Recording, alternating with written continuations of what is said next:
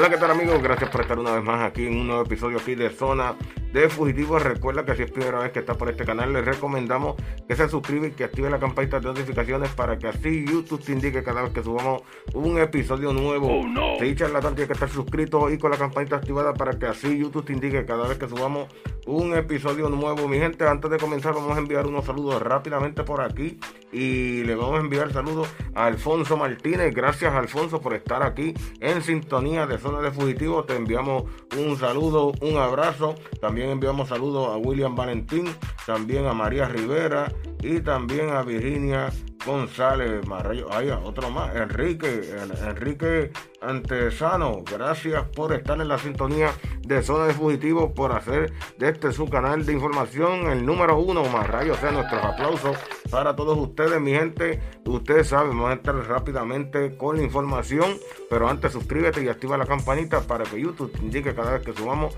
un episodio nuevo, mi gente, como ustedes saben, en el día de ayer pues, hubo este accidente de tránsito eh, donde una persona perdió la vida y estaba tan, tan y tan borracha esta persona que eh, llegó con mitad del cuerpo en, eh, el carro y la otra parte pues fue se quedó en, en, el lugar de los hechos donde sucedió este accidente y este la madre de este joven dice que si cometió el error pues que pague que cumpla por este error. Dice la información así, mami, soy un asesino, mami, soy un asesino.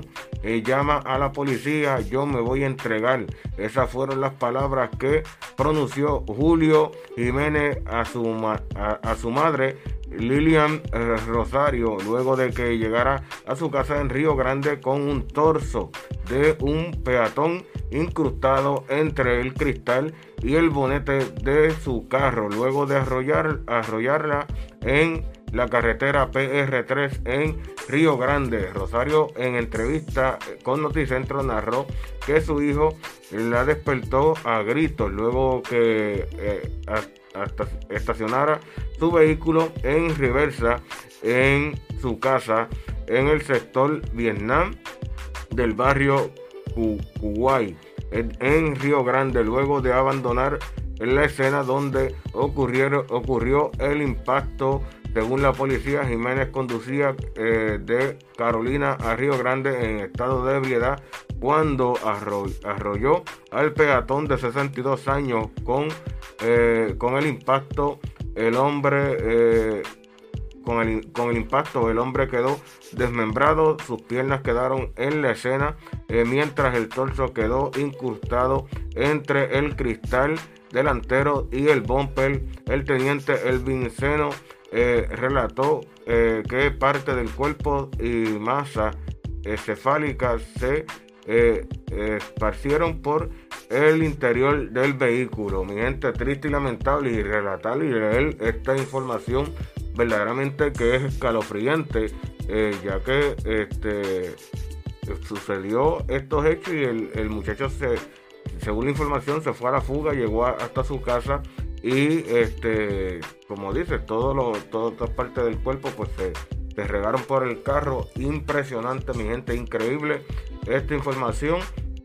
Así que, que eh, como dice la madre de este joven, pues si cometió el error, pues que pague. Así que hay que hacerse responsable de sus actos. Eh, yo sé que, quizás en el momento donde suceden los hechos, los nervios son tanto y tanto y tanto que quizás salen, quieren salir corriendo porque no saben qué hacer, pero lo más eh, responsable es que si cometió una falta como esta, pues quédese en la escena, llame a la policía y, y, usted es responsable, pues cumpla por la falta que cometió. Mi gente, así que triste y lamentable esta noticia, pero la madre dice que si cometió el error, pues que pague. Así tiene que ser. mi respeto a esta madre, porque todos los padres tienen que ser así. Si su hijo cometió una falta, que cumpla, se les quiere y se les ama, pero tienen que ser responsables de sus actos. Así, mi gente, que sin más nada que decirle, nos despedimos, nos escuchamos en el próximo episodio de Zona de Fugitivo más Rayos el Gallo.